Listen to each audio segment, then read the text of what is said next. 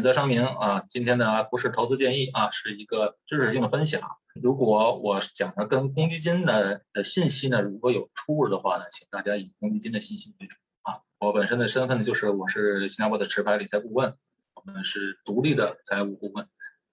好，今天主要讲的是重疾险怎么选。嗯，呃，重大疾病保险啊，重疾险，有人就问我，我先分享一个啊。前几天遇到一个人，他呢是在新加坡一直工作，呃，现在五十出头。然后他跟我聊，他说：“哎呀，我现在就担心一个事情，当时没做好。”我说：“担心什么事情？”我担心呢，我呢一直在公司，公司很好，公司的保险也很好，他一直有这个 cover。中年的时候做了个手术，因为身体出一些状况，做一手术。那他一直就觉得公司的保险足够了，但是现在面临的可能他工作压力大，另外一些他的收入情况还可以，有一些积蓄，那也想出来。但是他因为以前做这个手术，导致他已经有一些已知疾病，他一直没有一个自己的住院保险，所以他如果离开公司或者换公司，他这个 cover 就可能不在。说如果换公司的另外一个公司有没有保已知疾病，也是不知道。是，但是如果是完全出来，那只有靠最基本的那个新加坡的医保了。所以说他一直在忧虑，呃，我将来这个问题再复发。我要花多少钱？我说我，他说我必须要准备一笔钱，怎么让他这笔钱升值？我，我说你看，我说当时如果花一点点这个做好那个住院保险，就就可以解决这个问题，就不用担心了。保险是什么呀？保险就是一个让你有一个预期的一个数字，对吧？你就是一个封顶的数字。我想我今天养老，我以后养老。养老的钱，我昨天还在开车的时候跟我太太出去吃饭，我说我们的医疗不用不用不用不用担心，有重疾险啊，有这个医疗保险，有了医疗保险的话，我们最大的开销是什么呢？最大的开销我们能预期的就是那个保费嘛。是的，我们只要有这个保费了，我们就不用以后身体出现问题，不管医疗费有多大，多多多多高，对吧？它有这个，只要我能付起这个保费，就有这个保障。所以我这个是可以预期的，嗯，所以保险就是有这个作用，让你有一个预期，让你知道，当一些不可预测的事情来临的时候，你可以承受多少风险，它可以给你顶住多少风险，我心里有底。所以像刚才那种啊，就是那个朋友他分享的时候，是你看，这就体现了你看的标股的这个配置，它给你保险算一个人生一个重要的配置，这是非常有道理的。但是你没有遇到情况下呢，你是不知道的，你或者不没有充分理解的话是不知道的。好，再继续讲。OK，新加坡的重疾险啊，后还有一个人问我，就重疾险和医疗险的区别是什么？医疗保险是实报实销，医疗保险保的是你的医院的费用。但医疗保险呢有个理赔顶线的概念，各个保险公司不一样，有的保一百一百万、一百五十万、两百万，但这个都不是保保额来的。嗯，只要是生病，它给你的顶线是可以理赔到最多两百万，最多一百五十万。并不是可以理赔到这么多啊，比如医疗账单是六万八万，那只能理赔到六万八万啊，它实报实销。重疾险呢，它就不是这个概念，重疾险就是一个固定的保额，固定保额是，假如你买了个五十万这种重疾险的一个配置，那当确诊重疾险的时候，保险公司就可以理赔，理赔你的那个保额数字，一笔理赔。那通常怎么做这个预算呢？怎么做这个？通常重疾险都是以五年的这个收入来做计算。比如你，呃，假如你的你的是每每每每年的收入十万，那就应该保一个四十万保额的，因为万一呃五十万保额的，万一出现这种重大疾病的话，至少五年的一个恢复期呢。那这时候我可以不用工作，那这笔收入是我家庭收入五年是足够的，嗯，是这个概念。好，选择重疾险要主要以下几个基点啊，需要知道一个概念，新加坡的重疾险啊分两种，重疾险下面的底层其实都是保险公司的投资，那第一类的投资叫 Par Fund，什么叫 Par Fund？简单来讲，其实它投资的标的就是主要是债券，主要是债券，嗯，加上少部分的房地产和极少部分的股票。这是一个保险公司，它去做投资，这个叫趴化，这个叫呃，新加坡叫也叫分红基金，这个资金池一个大的资金池。那如果这个保险重疾险它底层是这个的话，那它的收益就按照这个来计算。趴放的好处是，它里边的资金它波动少嘛，因为债券嘛。啊，还有一种是底层的投资是 LB，是投连险，就是说它这个架构呢是，它给你一个重疾的保障，但是它底层的投资是投资在基金，啊，也就是股票。这个的好处呢是，你看的那个保单呢，它的那个演示，你看那个演示是很过瘾，它一直给你演示很多嘛，就是百分之八的收益。啊，每年增长多少，增长多少。但是我的建议就是，你不要把这个投资和保险保障挂在一起，因为两头不到岸。如果是投资的话，你投资那，你这个投资资金呢，因为保险它不是免费的，保险它毕竟里面有保险的那个费用在里面，保险的费用在里边，你那个投资收益吃掉。还有一点呢，如果是投连险的，它的波动是比较大。如果短期波动比较大，如果市场在下跌的时候，那你不是百分之百说你交了这个二十年保费就可以了，不一定的啊，有可能你是要保单上起码就没有说保证你交了二十年就就可以的啊，有的时候可能会继续交的，一直要交下去。所以呢，这种呢，一般要对那个投资有风险有充分认识理解的人可以做这种，但是大部分的人我觉得。买保险就是买个心安，做那个 par 放保单是比较好的。好，呃，再说那个新加坡的这个疾病啊，保障范围，重大疾病的方面，在新加坡的保险协会，也就是相当于嗯中国的那个保监会吧，它是在重大疾病呢，它有统一规定，三十六项重大疾病的分类。分类是一致的，每家保险公司都一致，但是在早期疾病的时候，它是不同的。每家保险公司在早期的定义啊不尽相同，那就要仔细看那个条款。嗯，比如有一些条款是有差别，有的保险公司在原位癌的保障范围，有的人是原位癌。为什么会现在有这么多呢？是因为现在检测手段高，嗯啊，检测手段高，人们去体检，检测手段又高的话，它就可以在很早期的话检测到这些。癌症存在，当然这些癌症呢，现在也基本上都是从一个趋势，就慢慢成为一个慢性病。有的癌症并不致命，如果是早期的这种癌症更加不致命，嗯，可以根治。但是有的这个保单上呢，它是保原位癌方面呢是保障一些指定的器官，啊，指定的器官大概十几种，保单上会列出来保哪个器官。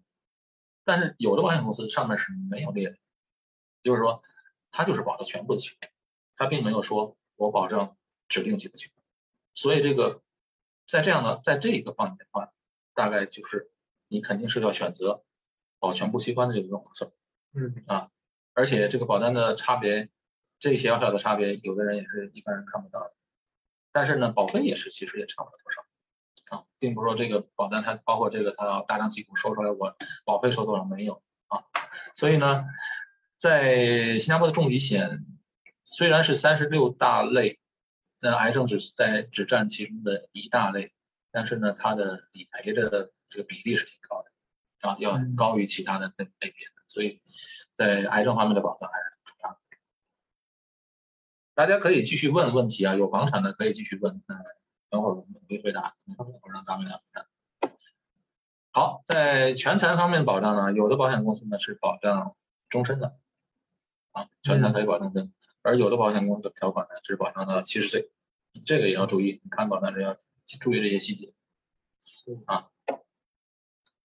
呃，新加坡的这个重疾险是，这是我的重疾险啊，它是有一个特点，就是它有一个倍数的概念。什么叫倍数概念呢？它的倍数概念主要的目的就是，啊，比如它的算法是这样，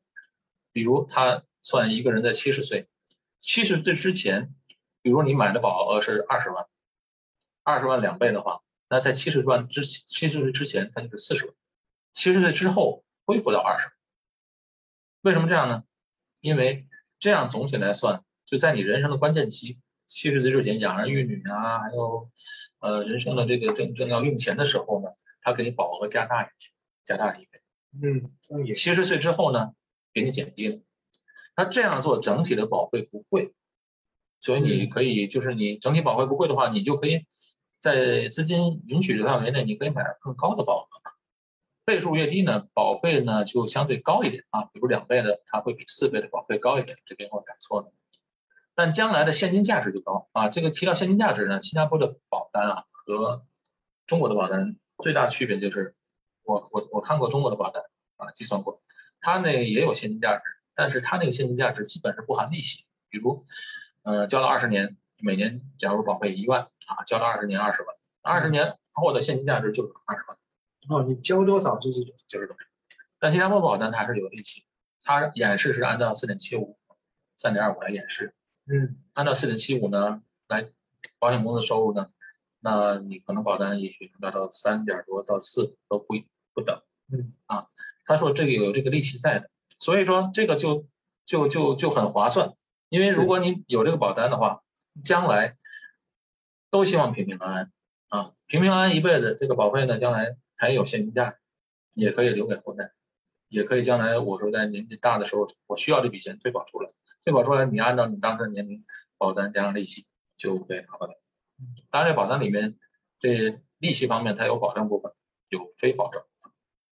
但是新加坡有一点呢，它非保障部分呢，每年都宣布一次。比如我二零二零年买的保单，到二零年二零二一年初，保险公司又宣布二零二零年的投资收益是多少。啊，如果满足了，好，就定下来了，这一年就这样。嗯，所以基本上过去这些保险公司的十几年的话，大部分时间都是兑现。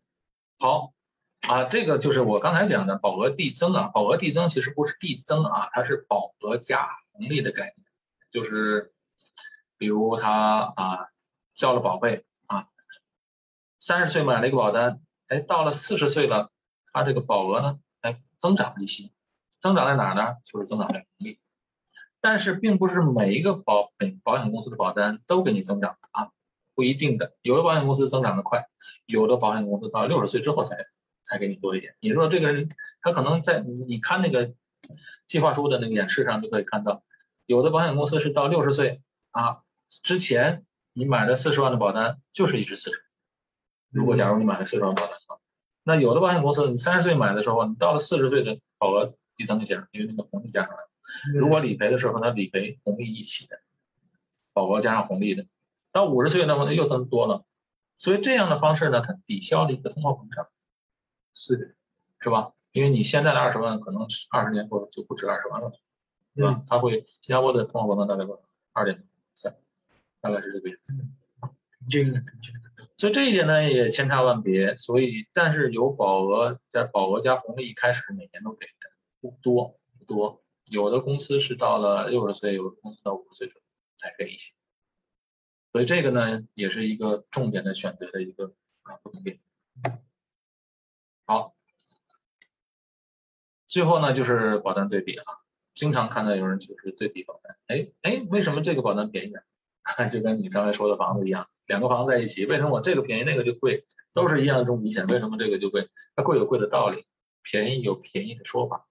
所以，如果对比保单呢，一定要把那个配置对比好。比如这个是这个英文就是 apple to apple，要一致，apple 不可能跟梨去去比，对不对？苹果不能跟梨去比，所以一定要把配置算好。首先，它是倍数是多少？是两倍还是三倍？然后它的缴费期是多少？然后它刚才我们说那个就是在七十岁之后，七十岁。之前保额倍数高，七十岁之后，嗯啊，这个七十岁也可以设定的，有人设定到六十五岁，有人设定到七十岁，有人设定到七十五岁，啊，有人甚至能设到设定到八十岁。哦，随你设定，随你设定。嗯，你设定的话，你当然你设定到六十五岁，六十五岁保保额减少了，当然六十五岁更便宜嘛。嗯，那七十五岁就会更贵一些，所以这个平行的每一样细节要去对比。我上次看了一个对比，一个一个人啊，你朋友他拿了一个北京的一个哪个保险公司不能说啊，就是那个他和就是中国和那个新加坡的那个性价比差别很大。同样是每年交一万人民币，在北京的那个同样也是缴费期二十年，在北京那个保单是保了二三十万人民币的保额，嗯，在新加坡同样是一万块钱人民币保单能保单到一百五十万人民币，差那么多，就差那么多，差那么多，差那么多。所以这种对比，像一般一般的人就只知道自己的保单，那么对其他公司的保单就不清楚，那么嗯对就是这样很难对比的。对，因为假如说你是保险公司 A 的，那我找到你，那你可能就会说，你会说你公司的好处是吧？优点，是对吧？缺点呢，你可能会说，或者可能你说了，我也没注意到，你没有突出地说。所以说你要对比的时候，一定要像找我们是最好的，我们是独立的，我们各家保险公司都比较清楚，所以我们是中立的，所以你一定要看好这些。当然是保险公司为什么千差万别呢？它一定每个保险公司一定要有个主打的产品，知道吧？就是我的这个是拳头产品，我拳头产品，因为我的资源，因为我的设计，我的投入到投入到这个产品的多，或者我本身别人买我这个保单多，我就造成了我这个保单这个类型的保险，我可以做到性价比最高。但是并不是这家每一家都做得好啊，并不一定说他们所有的保险品种都做得好，那不可能的，对吧？有的就像你去超市吧，你去超级市场，你摆在前面的是不是又好又便宜又新鲜，对吧？但是他会用这些吸引你嘛。然后还有一点就最重要的就是在新加坡，有人担心，哎，买保险如果买一些不知名的保险公司，或者有的人听说某某某些保险公司听的比名名气是比较大，但是并不一定那个是真的是最大的保险公司啊，不一定啊，就是可能有的保险公司代理人比较多，所以你能经常看到，所以你觉得这家保险公司好，但是不一定，因为小的保险公司就不好，因为新加坡有那个存款，我们在存钱存在那个那个那个银行里，都是有一个保证，就是有一个存款保险，七现在是七万，七万对吧？假如你存在银行，嗯、DBS 银行我存了七万，万一 DBS 的银行倒闭了，我这七万是国家保，有这保险保的。我存在，哎，这个也好很好玩，我存在五家银行，然后我就可以存啊三十五万嘛，都是安全的。在中国不是一样，中国是统你一都是统一的。中国就是你存到，不管你存到哪一家银行，一共它一个保险一个数额是这样，不是每家，新加坡是每一家，还比较好操作，对吧？而且新加坡如果是联名的，联名也要这个单单看你的，对，单看那个人。还有就是保险公司也是一样，保险管理公司，保险公司它呃它是尽量不会让你倒闭的。如果倒闭的话，公司保险公司有问题的话，它会让你另外一个保险公司来来把你那个接盘收购啊，是吧嗯？二零零八年就是有一家现在还比较算比较大的一个保险公司啊，它就是差一点被另外一个保险公司收购啊。那收购当然是重疾险的保单就是这样，你当时签的合同是这样的，那收购的公司买过来之后，你的合同是还是什么样？嗯，他买过来也是他的资产，所以收购过来你的保单是安全。如果万一这家真是那个到了一个极端的情况下，保险公司真的倒闭了，你怎么办？政府有一个，也是一个由保险公司的，就类似存款保险，一个保险公司保单保险，每个人是每家保险公司是五十万的额度，嗯，所以有五十万一个额度，就是你这个也是安全。所以在新加坡都是安全的，在新加坡呢管理也比较严，法律也比较严，所以金所有的金融机构啊，所以这些是那个标准也很高，要求的准备金也很高，各家保险公司都是都是比较安全的。所以我就鼓励大家呢，你挑保险的时候，你要挑产品，而不是挑公司。好，好，今天呢，我这个重疾险方面呢，这个分享到这。如果大家有问题可以留言啊。